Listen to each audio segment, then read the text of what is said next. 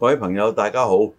又係樂報我們講場，我係余榮讓，亦都有鄭仲輝。係宇純你好，輝哥你好，大家好。係咁啊，繼我哋上集講開電台嘅節目，嗯，咁啊以後仲可以探討好多同電台有關嘅一啲嘅唔同嘅內容啦。咁啊誒內容咧好多嘅點唱啊，或者資訊，包括即係股市、街市嘅行情啊。咁啊，今集就講廣播劇啊。嗯咁啊，廣播劇咧，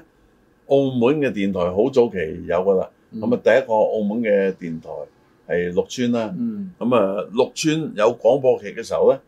即係香港幾個電台都有嘅，即係嗯誒香港電台啦、誒商業電台啦。當時未有新城啊，新城啊後來嘅。咁啊，其中咧香港電台嘅廣播劇咧就有側重夜晚嘅。嗯商台咧就全日都有好多嘅，嗯就比較多啲嘅添嘅。咁啊，澳門嘅綠村咧，中午就有武俠小説嘅，嗯，咁啊夜晚亦都有一啲係誒奇情嘅小説啊，有鬼鬼故啊都有㗎㗎。啊，即係挑燈啊，嗰個唔係挑燈夜，咩誒咩誒秋雨夜話諸如此類呢啲啦。咁啊商台就怪談啊，啊，咁我諗咧廣播劇誒、呃不過我呢度咧，我想講講咧就話綠村嗰個廣播劇咧，當時早期嗰啲咧，主要都係香港嘅，即係嗰個藝人啊。咁澳門有人參與，但係咧最早期就未係香港，啊，即係誒胡仙女士主理嘅啊星之後島啊集團處理綠村啊先係香港嘅，嗯即係啊關鍵嗰班就操過嚟。嗯關鍵之前咧，就全部係澳門嘅，甚至你都未入，誒即係我哋童年時候我我聽，知道嗱，即係你都未其入職實嘅。咧，其實咧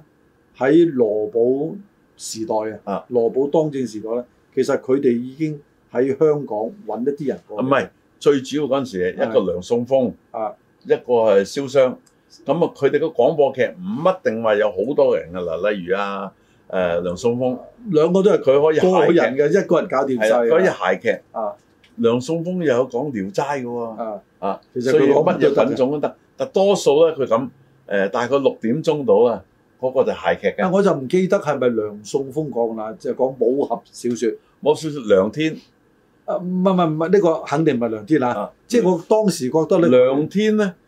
就整起把聲嚟講嘅，係啦就中午講嘅。啊啊，佢有個叫做誒住家男人朱長啊，粉嗰個係啦，後來，後來。後來咁咧就咁樣嘅。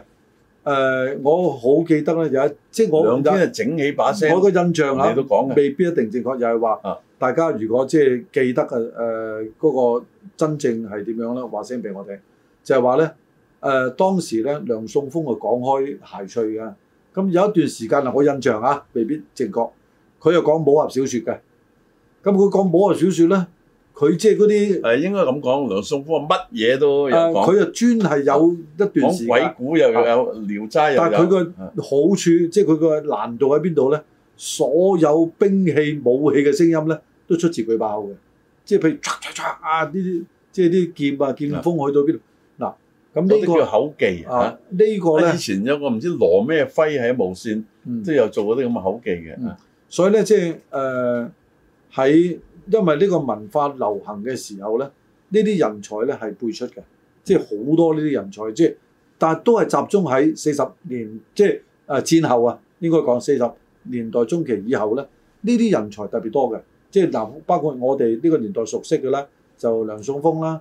你我啦、誒鄧寄塵啦，啊呢啲都係表表者嚟嘅，啊嗯咁所以咁咧啊，。當然澳門咧。嗯就遠遠唔及香港咁多嘅人才。咁、嗯香港佢仲有一啲係有做配音噶嘛，啊咁除咗話誒做電台嘅廣播劇，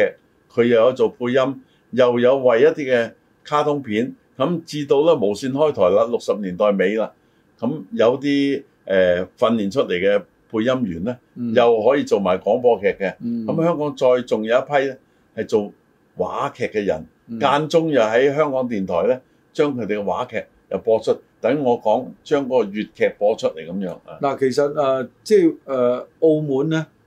澳門電台咧都曾經即係誒、呃、將呢個話劇團裏邊嘅誒演員啦，去咗電台度講講誒、呃、講廣播劇嘅係。咁啊一段時間咧都唔呃係好長。咁啊，但係我自己聽起嚟，包括現在都好，如果你話香港話劇團嘅誒、呃、話劇演員，佢講廣播劇咧，我可能即係就係先入為主，嗯我覺得江係毅嗰啲咪做話劇出佢係不及電台裏邊啲誒電台嘅播音員講話劇啊係咁誒自然咁啊嘅，當然啦，誒、我哋數落去有啲著名啊，最近誒、呃早一年走咗嘅譚炳文啦，嗯佢做電台嘅廣播劇啊一流，佢旁白又一誒、流，呃譚炳文係一個全才嚟嗱嘅，啊佢係香港電台啊，係佢係香佢港佢電佢台係全才嚟嘅，咁啊香港電台有佢一啲出名嘅廣播員嘅，嗯，咁啊包括咧即係播音皇帝啦，啊啊鐘偉明，鐘啊偉明啊，咁啊，商台有好多出名嘅人嘅啊，咁啊，其中咧誒嚟咗澳門講嗰個關鍵啦，嗯以前仲有楊廣培啦嚇，嗯嗯咁啊其他啲做二等嘅，咪啊仲有即係馮金展貴啊、平嗰馮啲展冇平 冇係記最得高啊，係佢個仔咧都有喺馮香港偉棠電馮偉棠啊台發揮啊，最初就喺商台嘅馮偉堂又出過唱片嘅，嘅咁啊金剛金貴啊。啊。誒誒朱雪門門啦，梅門當玫瑰個啊門嚟嘅，唔係梅，係係啊一澳門嘅門，所以特登要強調嗰個字。啊嗯佢而家都講緊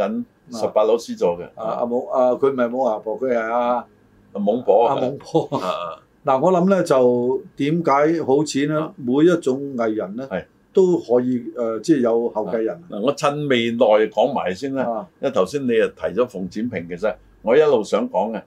就有一對係誒人哋講熒幕嘅咩拍檔啊情侶。情侶佢就係呢、個啊公仔箱嘅情侶啦，即係個播音箱。播音商啊，馮展平仲有邊個嗱尹芳玲啊，尹芳玲啦係啊，係啊美女嚟？因為佢係播音王后，啊佢係我以前上司嘅同學嚟嘅。係咪啊？咁啊，阿芳玲啊尹芳玲姐尹咧，芳啊玲佢唱歌都得㗎。誒個人咧，即係其實後係來移一文好優雅嘅啊，即係個真人都好優雅嘅，因為咧好。斯啊文典雅真係優係雅。佢咧，即係似翻白燕時代呢啲演員啊，嗯啊都係呢一類咁嘅。因為咧，我喺綠村誒翻工嗰陣咧，我哋有啲活動咧都請佢過嚟嘅，係咪？所以我親咁自啊另外有一位你應該見過啦，嗯佢又做過商台，又做過綠村嘅丁英。丁英見過嘅啊，丁英個嗱丁英個樣誒同埋啊，其實丁英個樣都好㗎嚇，即係誒呃佢都拍過戲嘅丁英。咁咧就係丁英咧，佢係屬於一個嗱，即係我哋而家咁講咧，好太過模糊啊。嗱，佢嘅角色係似邊個咧？咁樣即係似邊個咧？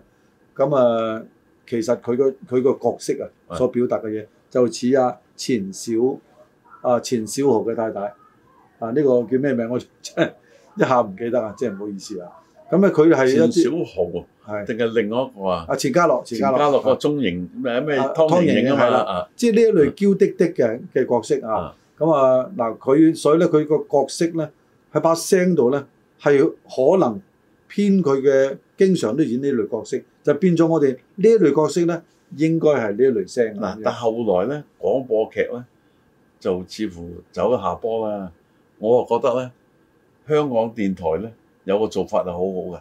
佢就邀請一啲歌星，嗯即係誒、呃歌星摸埋，即係譬如話誒陳奕迅咁嗯啊，係嘛啊，或者係誒、呃再早期嘅在生嘅當時陳百強咁，嗯係幫手演一個角色。嗯咁啊，仲有佢創咧，就係由呢個歌星為電台嘅廣播劇係作一個主題曲，即係呢一套呢一套佢講係嘅廣啊播劇，有主題曲啊啊，所以香港電台呢個變通係成功啊！啊，但係好可惜咧，即係到而家咧，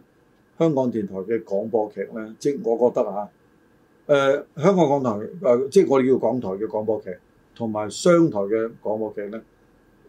今非昔比。啊咁遊行咧啊